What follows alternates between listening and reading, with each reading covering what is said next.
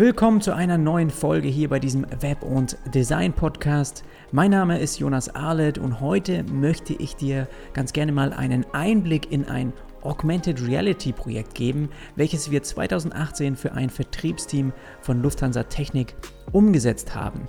Und da das Ganze für mich als UI-UX-Designer auch Neuland war, habe ich mir gedacht, hier direkt mal eine umfangreiche Case-Study daraus zu machen, um dir von meinen ersten Erfahrungen auch zu berichten und um dir mal ein bisschen auch ja, zu erzählen, worum es bei dem Projekt letztendlich eigentlich ging und wie man mit Hilfe von Augmented Reality auch ein wirkliches Problem für Unternehmen lösen kann.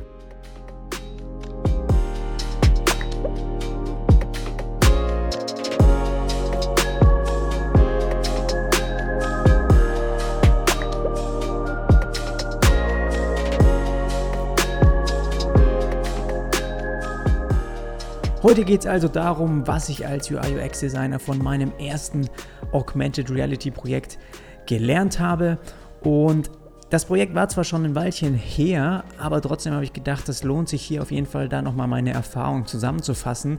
Und da das auch natürlich ein, ja, ein Case Study ist, der auch ein bisschen durch visuelle Aspekte irgendwie erklärt werden muss, rate ich dir auf jeden Fall zusätzlich zu dieser Podcast-Folge heute hier nochmal in die Show Notes zu gehen und den Link darin zu klicken. Dann kommst du direkt zu dem Beitrag, wo ich auch nochmal Video-Einblicke, wo wir auch echt nochmal viel dokumentiert haben in Videoform und natürlich auch bildlich nochmal die App so ein bisschen, habe ich da ein paar Mockups nochmal reingepackt, damit man einfach ein Gefühl dafür bekommt, auch wie sich letztendlich das fertige Produkt anfühlt. Und ich versuche das heute so gut es geht in dieser Folge auch, auch mal rüberzubringen, aber letztendlich fehlen dann natürlich hier und da ein paar visuelle Aspekte und ich hoffe, dass du dir das einfach auf meiner Website dann letztendlich nochmal ein bisschen anschaust. Aber ich glaube, es lohnt sich auch so ein Thema mal versuchen, über einen Podcast ja rüberzubringen. Lass uns mal damit starten, wie ich überhaupt zu dem Projekt gekommen bin. Das fragst du dich ja vielleicht auch, wenn du in diesem Neuland, ja in diesem Augmented Reality, Virtual Reality, wie, wie kriegt man da überhaupt solche Projekte, ja?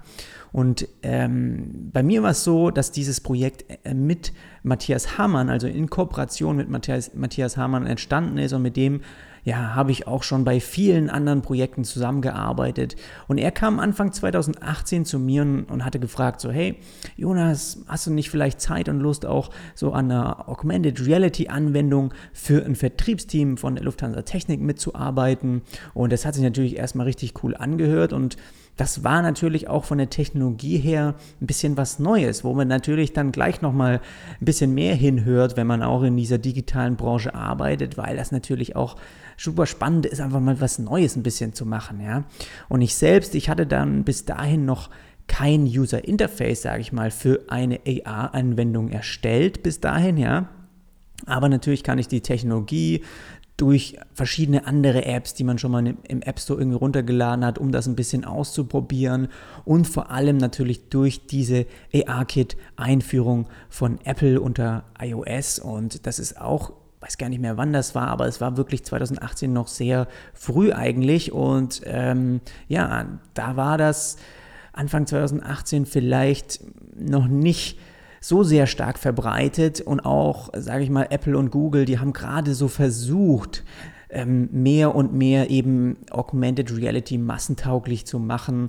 Und das ist natürlich Apple auch ganz gut gelungen, da einfach diese ganzen Geräte ähm, ähm, ja, die, die, iPhone und iPad dafür genutzt werden können und die natürlich auch schon bei ganz vielen Haushalten zu Hause zur Verfügung stehen. Und das war für uns also definitiv ein interessanter Zeitpunkt, um mit so einer Applikation dann auch Aufmerksamkeit zu generieren. Und das ähm, ist uns, glaube ich, letztendlich auch gelungen. Und deswegen möchte ich auch hier nochmal dieses ganze Projekt ein bisschen zusammenfassen. Aber wie gesagt, ich weiß nicht, zu welchem Zeitpunkt du diese Folge hörst. Wenn sie jetzt hier live geht, ist es schon ein Jahr quasi zurück. Anfang 2018 haben wir dann angefangen, diese App umzusetzen. Und im März ist sie dann, im März, April ist sie dann fertig geworden. Und da ist natürlich seitdem auch wieder viel passiert und da wird jetzt auch in den, dieses Jahr 2019 wahrscheinlich wieder viel weiterentwickelt. Aber es war ein, wirklich ein spannender Zeitpunkt, um so eine Idee auch mal umzusetzen. Wer war da zusätzlich mit dem Team dabei also und wie, wie äh, in welcher Konstellation haben wir, sind wir da reingegangen und wie lange haben wir auch letztendlich für die Umsetzung gebraucht. Ist vielleicht auch mal ganz interessant für dich. Ich selbst wie du wahrscheinlich dir denken kannst, ich wurde primär als UI-UX-Designer dann in das Projekt geholt und habe mit Matthias zusammen aber auch das Konzept der App so ein bisschen definiert, haben uns überlegt, in welche Richtung das eben gehen sollte. Und außerdem hatten wir natürlich dann noch zwei Entwickler mit dabei, einmal Kevin Detter und Mike Buschanski, die waren mit im Boot und die haben die App letztendlich auch umgesetzt. Und als ein Team, sag ich mal, von vier Leuten haben wir dann die Anwendung über einen Zeitraum, was war das, so von drei Monaten haben wir so ungefähr ähm, ja, geplant, designt und auch dann entwickelt. Und dann wurde sie letztendlich im März 2018 zum ersten Mal bei einem Messestand von Lufthansa Technik auf der AIX in Hamburg öffentlich vorgestellt. Und das war natürlich auch ein spannender Zeitpunkt dann, ähm, weil es dann halt auch viele Leute gleich ein bisschen ausprobieren konnten. Und das war auch so der Zeitpunkt, das ist einfach die Deadline für dieses ganze Projekt. Und heute dient sie dem Vertriebsteam, also die ist nicht einfach dann irgendwie verstaubt, sondern das war einfach der Ausgangspunkt, wo wir sie zum ersten Mal dann live ähm, zeigen wollten und heute dient sie jetzt dem Vertriebsteam bei den unterschiedlichsten Akquise-Meetings, um ihre Produkte besser veranschaulichen zu können. Und das ist natürlich ja, das ist natürlich super und das ist einfach auch, hat mir nochmal so ein bisschen die Augen auch geöffnet in der Richtung, was da alles in Zukunft auch möglich sein wird, gerade für Unternehmen. Und vielleicht für diejenigen, die jetzt hier auch zuhören und sich so ein bisschen denken, ja, Augmented Reality habe ich schon mal gehört oder gesehen, aber was sind solche Anwendungen? Was können die überhaupt, ja? Da möchte ich jetzt gerne mal nochmal ganz kurz ein bisschen den Hintergrund geben zu dieser wie soll man sagen, erweiterten Realität auch, ja. Und das Spannende an AR-Anwendungen ist, dass quasi etwas nicht Reales in die echte Welt projiziert bzw. irgendwo dann eben platziert werden kann. Und technisch gesagt oder technisch gesehen könnte man sagen, man legt ja sozusagen ein, eine Datenschicht über die physische Welt. Das hört sich jetzt erstmal irgendwie komisch an, aber diese kannst du dir dann, die kannst du dann erleben oder sehen, indem du eben ein Smartphone zum Beispiel nutzt oder ein Tablet oder ein tragbares Headset, beziehungsweise hast vielleicht auch schon mal so eine AR-Brillen gesehen, ja. Und das Potenzial dadurch ist eigentlich unvorstellbar groß, weil als Benutzer kannst du einerseits vollständig in solche Erlebnisse eintauchen, genauso aber Objekte in einem Raum platzieren, die eigentlich gar nicht da sind. Wenn du also beispielsweise einen neuen Sessel für dein Wohnzimmer kaufen möchtest, dann könntest du schon vor der Bestellung in realer Größe testen, wie dieser Sessel überhaupt bei dir zu Hause an einem bestimmten Platz eigentlich aussieht. Und den Mehrwert daraus kannst du natürlich selber vorstellen, was dir das bringen würde. Ein anderes Beispiel ist, was ich auch schon gesehen habe, ist, du hältst dir zum, ja, sagen wir mal, ein Haustier, das in deiner Wohnung lebt, welches du aber ohne den AR-Modus gar nicht sehen kannst. Und dann brauchst du sozusagen diese Geräte, also zum Beispiel dein Smartphone, und dann kannst du das, das, äh, dein Haustier suchen in der Wohnung und dann wird es irgendwo hinter, hinter der Tür auftauchen. Und das ist einfach was, was natürlich auch, ja, wenn man das ein bisschen weiterspinnt, was diese Spielewelt auch nochmal ganz auf ein anderes Level hebt. Und ich würde sagen, es gibt definitiv viele spannende Ideen und Businessbereiche, bei denen das Potenzial von AR auch in Zukunft einen Mehrwert ähm, ja, liefern kann. In unserem Fall haben wir eine B2B-Anwendung erstellt und auf die möchte ich jetzt heute auch nochmal eingehen. Von der möchte ich dir heute mal ein bisschen erzählen, dass du dir das auch besser vorstellen kannst. Was war also das Problem und die Aufgabe bei unserem Projekt? Bei diesem Auftrag, da ging es jetzt nicht darum, irgendwie einfach mal so eine fancy Funktion in eine App mit einzubauen, ja, nur weil sie gerade so am Kommen war mit diesem AR-Schub, der so ein bisschen Anfang 2018, 2018 dann so gekommen ist, ja. Hier ging es wirklich um ein ganz klares Problem, das bei dem Vertriebsteam von Lufthansa Technik auch schon seit längerer Zeit bestand. Und das wollten wir natürlich lösen. Ja, vielleicht, ich weiß nicht, ähm, ist mir auch mehr, nachdem wir dieses Projekt hatten, aufgefallen. Aber vielleicht kannst du mal darauf achten, wenn du auch im Flughafen bist. Ähm, vielleicht sind die hier da hin und wieder schon mal solche, das sind so ovalförmige Antennen auf dem Rumpf, also auf dem hinteren Teil eigentlich eines Flugzeugs, von einem, so einem modernen Passagierflugzeugs. Da sind die platziert. Vielleicht ist dir das schon mal aufgefallen. Und diese werden dort angebracht, um letztendlich den Passagieren in der Kabine Internetzugang zu ermöglichen. Ja? Und das ist natürlich ein Thema, das auch bei den Airlines immer mehr in den Vordergrund rückt, also so Live-TV oder auch eben Internet on board. Und das aber überhaupt äh, ja bei vielen älteren Modellen oder bei Flugzeugen nachträglich zu ermöglichen, das ist natürlich auch aufwendig und das ist eine Variante eben, äh, ist es dann ähm, möglicherweise eine solche Antenne auf den Rumpf anzubringen. Und da dieser Prozess, sage ich mal, nicht einfach ist, braucht es eben dafür auch ja, natürlich Spezialisten und genau das bietet eben das L-Connect-Team von Lufthansa Technik auch an. Und natürlich hat so eine Abteilung dann auch ein Vertriebsteam und dieses internationale Vertriebsteam, ja, die müssen diese aufwendige Methode auch irgendwie beim Kunden letztendlich visualisieren und erklären können.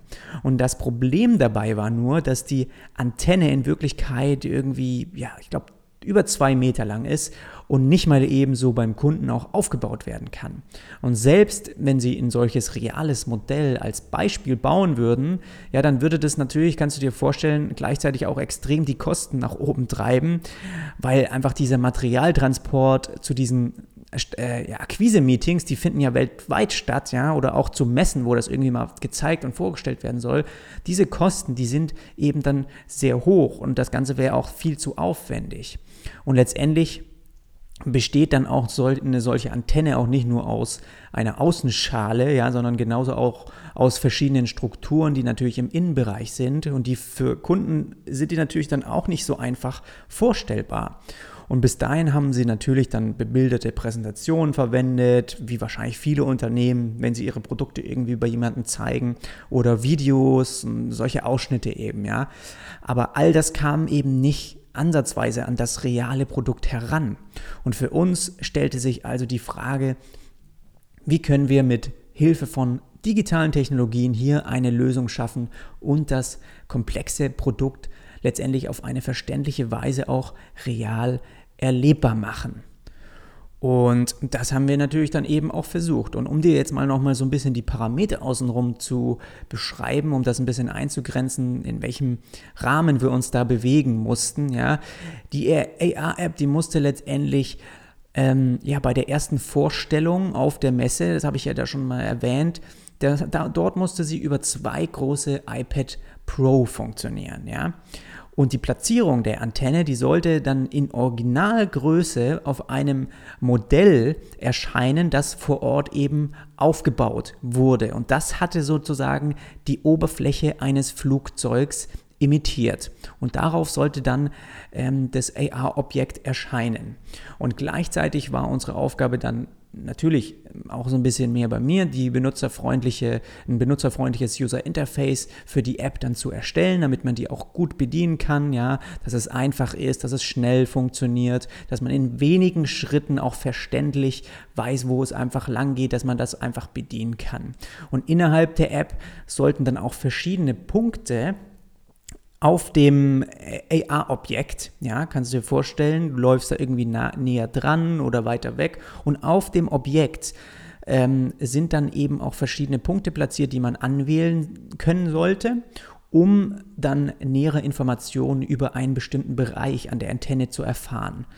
Und zudem gab's, gab dann die Antenne, die gab es jetzt nicht nur für einen Flugzeugtypen, sondern für ja, mehrere und die musste man eben auch anwählen können und entsprechend wurde dann anschließend, sollte dann ein anderes AR-Objekt geladen werden.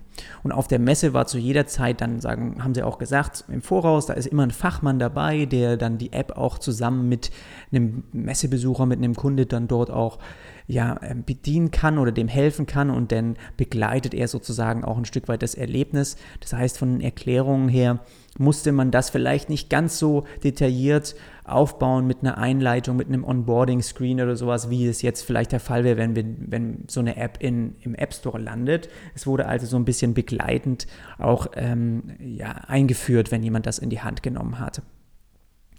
Und dann war natürlich ähm, auch eine, ähm, wo sollte die, nach Veranstaltungsende sollte dann die Adaption von dieser App mit zum Kunden genommen werden können. Also es war dann nochmal leicht modifiziert, auch letztendlich später dann nochmal fürs Smartphone, nicht nur fürs iPad, um eben ja über ein iPhone oder iPad dann vor Ort zu das Ganze auch nutzen zu können. Und dann sollte sie dem Kunden auch über das Messe-Event hinaus einfach einen Mehrwert bieten. Und das ist natürlich auch super, dass man dann gleichzeitig da auch das jetzt das ganze Jahr über auch weiterhin äh, nutzen kann. So, die Konzeptphase. Für uns war eigentlich relativ schnell klar, dass wir mit Hilfe von Augmented Reality hier wirklich einen großen Mehrwert auch liefern könnten. Aber das ist auch interessant, wenn man mit solchen neuen Technologien arbeitet. Auf Kundenseite stellte sich das ein bisschen oder der Plan, der stellte sich so ein bisschen natürlich als schwieriger heraus, weil das muss man auch völlig zu Recht eben sagen, diese Technologie war einfach noch nicht so richtig massentauglich und vieles, was wir versucht haben, irgendwie mündlich mal zu erklären, wie man das umsetzen könnte oder wie das ähm, erlebbar gemacht werden kann, das konnte sich dann diese Kundenseite einfach nicht ganz so gut vorstellen.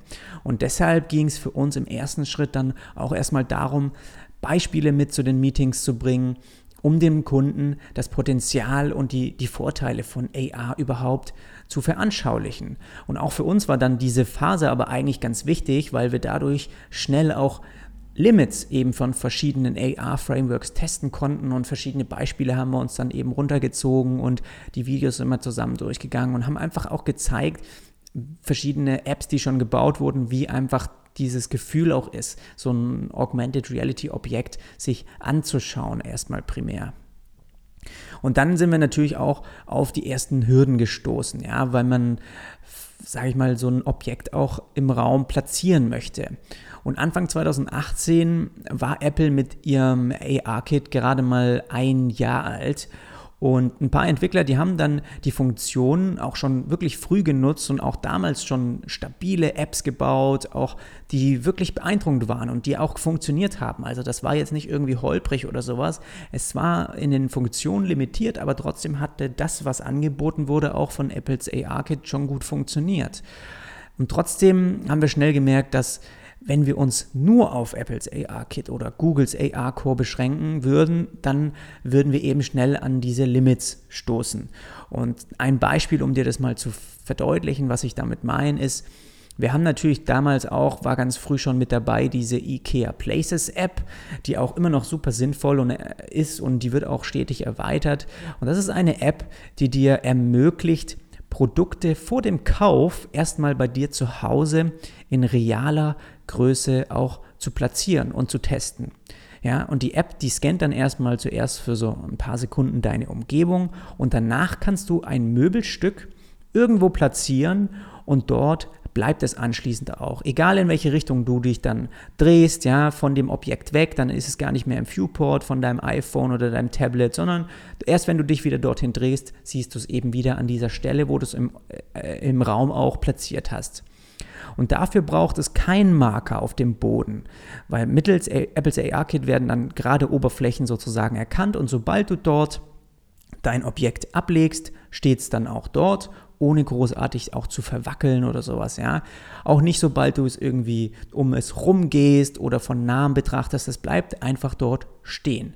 Und in unserem Fall hatten wir aber keine gerade Oberfläche, weil der obere Teil des Rumpfes eines Flugzeugs, das weißt du auch, ja, der ist gewölbt. Und genauso auch eben dieses Modell, auf dem es später auf dem Messestand zum ersten Mal vorgestellt werden sollte. Und deshalb mussten wir mit einem Marker arbeiten und diesen auf das Modell sozusagen kleben, wo am Ende dann auch das Objekt erscheinen sollte. Und sobald der Marker dann also in dem Viewport von dem iPad, von der Kamera auftaucht, platziert er dort oder lädt er sofort dann eben automatisch diese Antenne und dann platziert er die auf dem Marker drauf.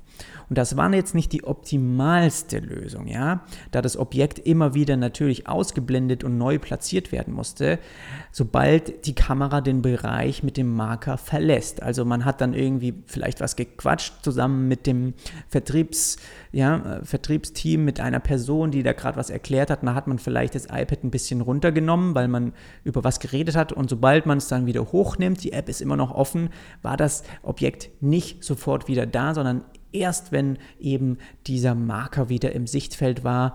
Und dafür musste man visuell einmal eine Lösung bauen, dass man da so ein bisschen verdeutlicht, wo er wieder hinzeigen muss oder was er suchen muss.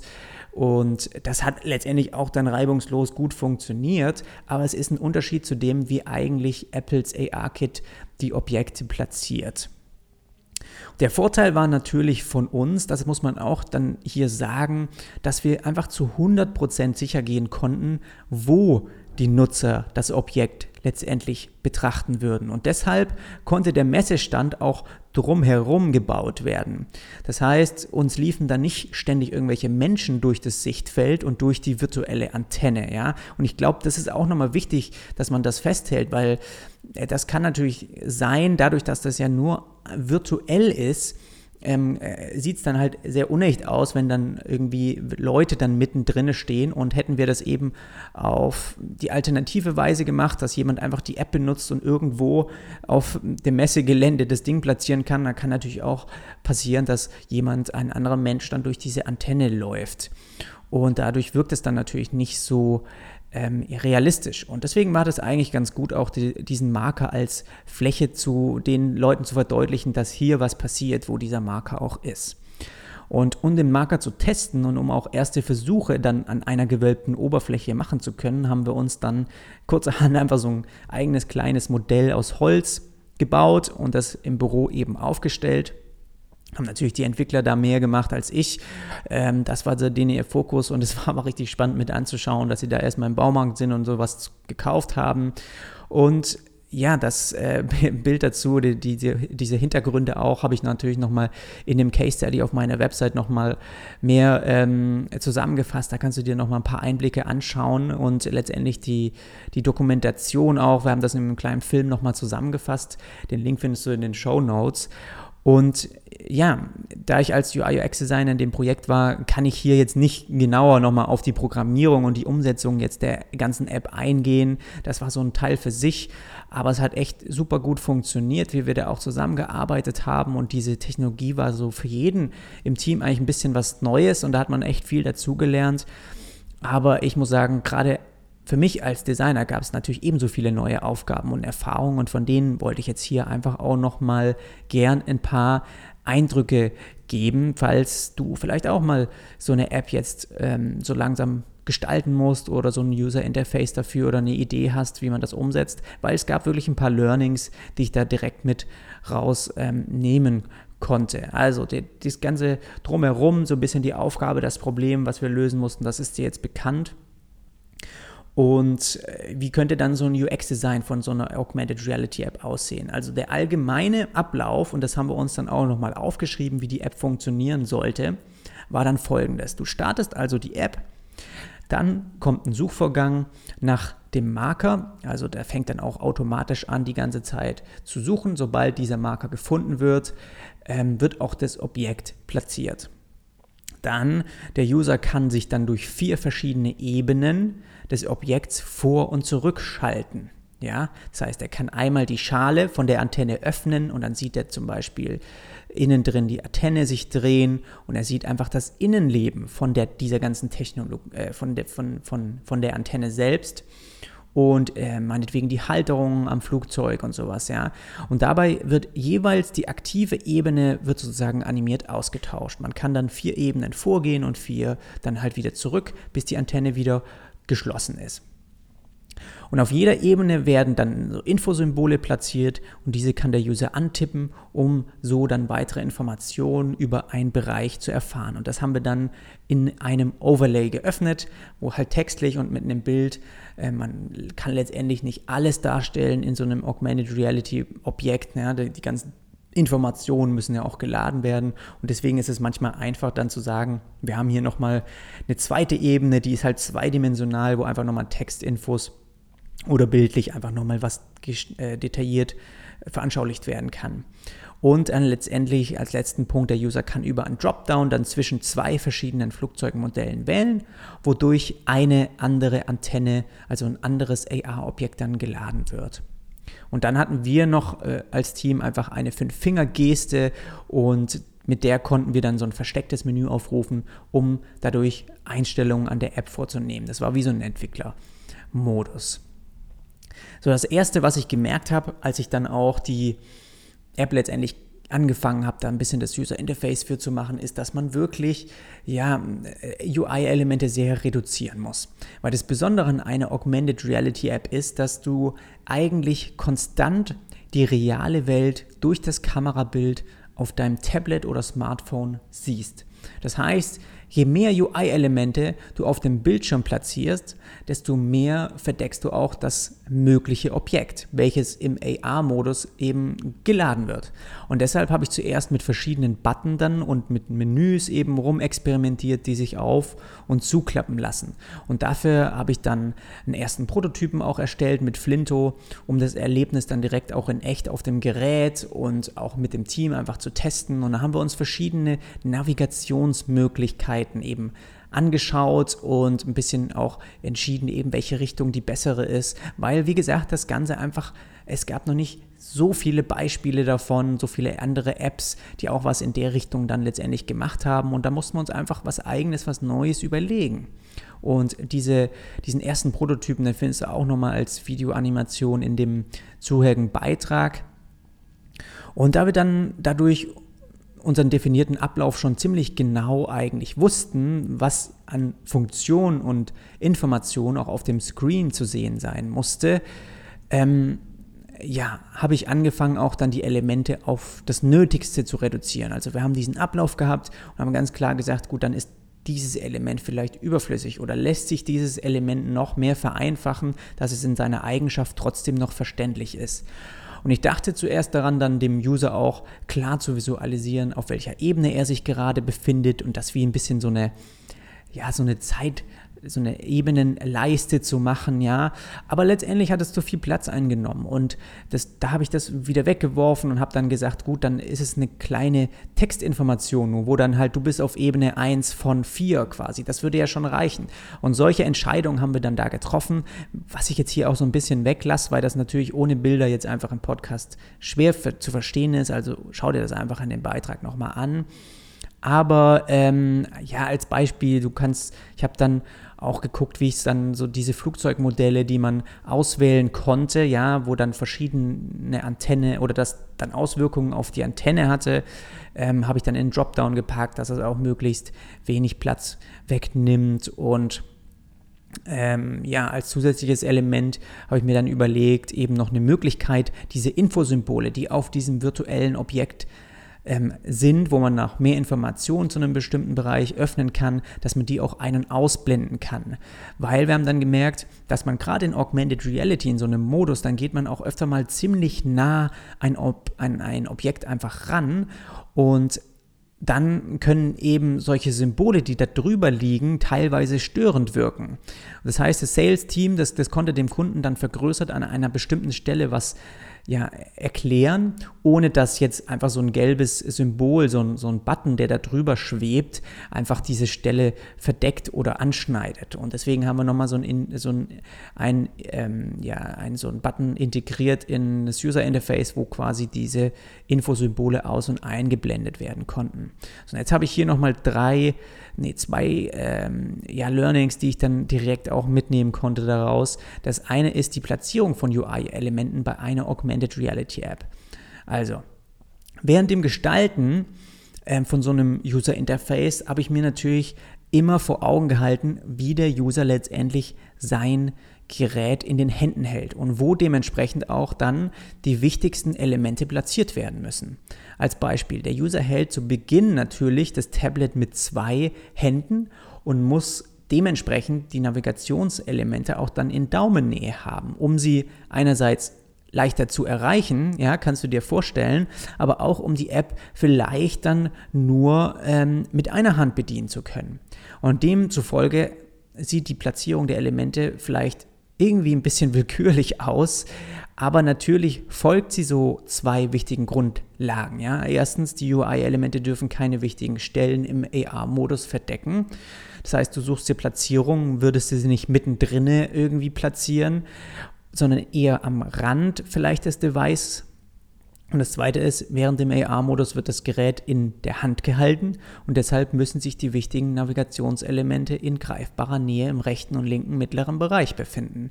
Und das ist halt auch was, was ich dann gemerkt habe, sobald ich diese Button vor und zurück, wenn man die Ebenen durchschalten kann, auch platziert habe, die waren erst unten so mittig, weil man am, am Bildschirm einfach sagt, so ja, das sieht dann visuell ansprechend aus und kann man sich gut, äh, gut vorstellen an der Stelle. Und sobald du das Ding, das iPad in die Hand nimmst und das in so einem Prototypen bedienst, merkst du, dass der dass es viel zu weit weg war, irgendwie auch von, um das mit den Daumen zu erreichen. Und deswegen macht es viel mehr Sinn, das einfach in die Nähe zu machen, wo einfach auf der Höhe, wo auch früher der Home-Button vielleicht auf dem Tablet war, ja. Also in, das ist einfach solche, solche Erfahrungen, die merkst du richtig schnell, sobald du auch da einen Prototypen baust. Als Beispiel vielleicht hier mal für dich, du hast einmal diese Button, die die Ebenen vor- und zurückschalten und die habe ich leicht versetzt auch platziert. Also der obere war ein bisschen weiter links und der untere ein bisschen weiter rechts, ähm, damit es angenehmer auch war, vom, mit dem Daumen die zu erreichen. Weil wenn du den Daumen einknickst, ähm, ist es schwieriger, einfach direkt ja, vertikal runterzugehen, wie ein bisschen ver versetzt. Also wenn du den Daumen aufklappst, wenn du das gerade mal so wie ich jetzt gerade machst, dann hast du natürlich vom Gefühl her, geht man automatisch eher so ein bisschen ja, nach oben links. Und diese Sachen, die sehen dann erstmal ein bisschen eigenartig aus, vielleicht im User Interface, aber sie sind, wenn man sie dann in einem Prototypen bedient, machen sie auf einmal Sinn. Und das ist interessant zu erfahren. So, der letzte Punkt, was ich noch sagen wollte, eine Erfahrung war eben die Sichtbarkeit von User Interface Elementen auch auf in Bezug auf unterschiedliche Hintergründe. Weil das ist definitiv eine Herausforderung, die dir auch dann passieren wird, wenn du mal sowas gestaltest. Und das ist gerade beim Design eben ähm, die Farbwahl von Elementen die eben dann im User Interface platziert werden. Weil jetzt musst du dir vorstellen, das Kamerabild, das ist während dem Augmented Reality Modus, ist es ja ständig aktiv. Ja, das bedeutet für mich als Designer, dass ich keinerlei Kontrolle darüber habe, was die Kamera eigentlich zeigt. Wenn du also jetzt an einem Schreibtisch sitzt und anfängst, ein User Interface zu gestalten, dann kannst du nicht mit Sicherheit sagen, ob der Hintergrund dunkel oder hell ist oder bunt oder ähm, was überhaupt im Hintergrund zu sehen sein wird. Ja, das ist komplett anders wie das, was wir heutzutage, wenn wir eine Website gestalten, haben wir diese Parameter in der Hand. Und jetzt gibt es also keine Garantie dafür, ob der Hintergrund hell oder dunkel ist. Und deshalb ist es wichtig, sicherzustellen, dass die Designs in so vielen Szenarien wie möglich funktionieren. Und würde ich mich hier also jetzt zum Beispiel mal für einen weißen Button entscheiden, läuft man eben in Gefahr, dass dieser nur schwer zu erkennen ist, sobald der User dann das virtuelle Objekt auf einem weißen Tisch betrachten möchte. Und wenn du jetzt einen dunklen Ton eher wählst, für, vielleicht für die Button, dann kann das gleiche Problem auftreten. Also die UI-Elemente, die müssen sich auf eine zusätzliche Weise einfach vom Hintergrund abheben. Und das funktioniert dann gut wenn du eben mit Schattierungen arbeitest, aber auch mit irgendwelchen Blurry-Effekten. Ja, das kennst du vielleicht auch, was öfters bei iOS auch oder macOS äh, von Apple auch benutzt wird, dass man einfach so ein bisschen die Hintergrundfarbe nutzt, aber die Fläche darüber, ähm, die verschleiert das so ein bisschen, ja, hat dann so einen Blurry-Effekt in der Fläche selber drin. Hast du bestimmt auch schon mal gesehen. Was war also das Ergebnis bei diesem Projekt? Es ging wirklich um ein ganz klares Problem, das bei dem Vertriebsteam auch von Lufthansa Technik schon seit längerer Zeit bestand. Und genau deswegen konnten wir hier auch am Ende einen wirklichen Mehrwert liefern, indem wir einfach dem Kunden mit Hilfe von digitalen Technologien seinen Prozess extrem vereinfacht haben. Und am Ende stand dann ein ganz klarer Beweis dafür, wie mächtig und hilfreich auch eine AR-Anwendung auch für B2B-Unternehmen, die im, im B2B-Markt eben arbeiten, wie, wie, wichtig das und hilfreich das sein könnte. Und in Zukunft wird es für Unternehmen kein Problem mehr sein, einen komplexen Aufbau oder ihre großen Maschinen anhand eines serialen virtuellen Objekts einfach erklären zu können. Und du kannst sie quasi, sagen wir mal, in deiner Hosentasche überall hin mitnehmen und dann beim Kunden innerhalb von Sekunden aufbauen. Und das ist faszinierend und birgt natürlich auch wirklich viele Möglichkeiten. Was war so ein bisschen vielleicht noch abschließend das, was mir auch das Projekt gebracht oder gezeigt hat? Für mich war es ja so, dass ich zum ersten Mal einfach die Möglichkeit hatte, auch einen realen Augmented Reality ähm, ja, User Interface dafür, eine Anwendung, ein App-Layout und auch Prototypen dafür eben zu gestalten und mich näher mit dieser Technologie auch und der Umgebung einfach auseinanderzusetzen. Und ich sehe hier wirklich eine Veränderung kommen und eine extrem gute Nische, um auch Unternehmen in Zukunft Lösungen zu bauen. Und auch für Designer öffnet sich da mit Augmented und auch mit Virtual Reality, muss man sagen, eine, ein neuer Bereich mit genauso auch natürlich vielen neuen Herausforderungen. Ganz viel davon ist noch gar nicht, weiß man noch gar nicht, wie die besten, beste Variante wäre, bestimmte Dinge darzustellen.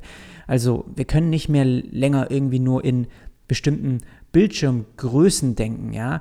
Was wir für Augmented Reality gestalten, wird viel flexibler werden. Also wir müssen Ideen, die wir haben, in 360 Grad denken und wir müssen auch viel mehr mit Tiefe arbeiten. Und das sind ganz neue, ja, das sind ganz neue Punkte, an die wir vielleicht als Designer momentan noch gar nicht so denken. Wie sieht also beispielsweise ein Browser in Zukunft aus in AR? Ja? Wie unterscheiden sich User Interface Elemente zu denen am Bildschirm, wie wir sie vielleicht heute kennen. Und diese Fragen, diesen Fragen nachzugehen, das, das finde ich persönlich unheimlich spannend und ich freue mich auch jetzt schon da, ja, abseits auch von Kundenaufträgen einfach tiefer in diese Thematik eben einzutauchen. Das war es also heute von meiner Seite. Ich hoffe, ich konnte dir mal einen guten Einblick geben, wie so ein bisschen die Herausforderungen bei so einem Projekt auch waren und wie wir an sowas auch dann rangehen und was ich da lernen konnte. Ich glaube, es ist ganz hilfreich, sowas vielleicht auch zu versuchen, mal auf dieses Podcast-Format zu adaptieren. Falls dir dieser Beitrag heute hier gefallen hat, dann würde ich mich freuen, wenn du auch mit in die Patreon Design Community kommst. Das ist sozusagen der monatliche Premium-Zugang, den bekommst du für 5 Euro und da bekommst du gleichzeitig auch dann Zugang zu ja monatlich mehreren Sonderfolgen und auch bestimmten Themen. Da zeige ich dir ein bisschen genauer, wie ich auch mit Kunden zusammenarbeite und verschiedene ja, Arbeitsprozesse auch als Freelancer und Selbstständige eben mache. Und ich gebe da ziemlich viel auch Preis und das ist eben ein Weg, wie du hier helfen kannst, den Podcast noch besser zu machen, dass ich ein bisschen mehr Zeit auch dafür freiräumen kann, um dir noch mehr solche Einblicke zu geben. Und ja, wie gesagt, das ist ganze letzte Jahr sind da schon viele Inhalte, Beiträge und Podcast-Folgen zustande gekommen, die alle dann auf Patreon für dich öffentlich werden. Das Ganze kostet 5 Euro im Monat, kannst jederzeit aber auch wieder abspringen oder je nachdem innerhalb von einem Monat versuchen, alles dir ähm, durchzuhören. Aber das ist der Weg, wie du mich unterstützen kannst. Und ich würde mich richtig freuen, wenn du damit dazu kommst. Den Link findest du auch in den Show Notes oder auf patreon.com slash Jonas Arlet. Jetzt wünsche ich dir erstmal noch eine produktive Woche und dann hören wir uns beim nächsten Mal wieder. Mach's gut, bis dann.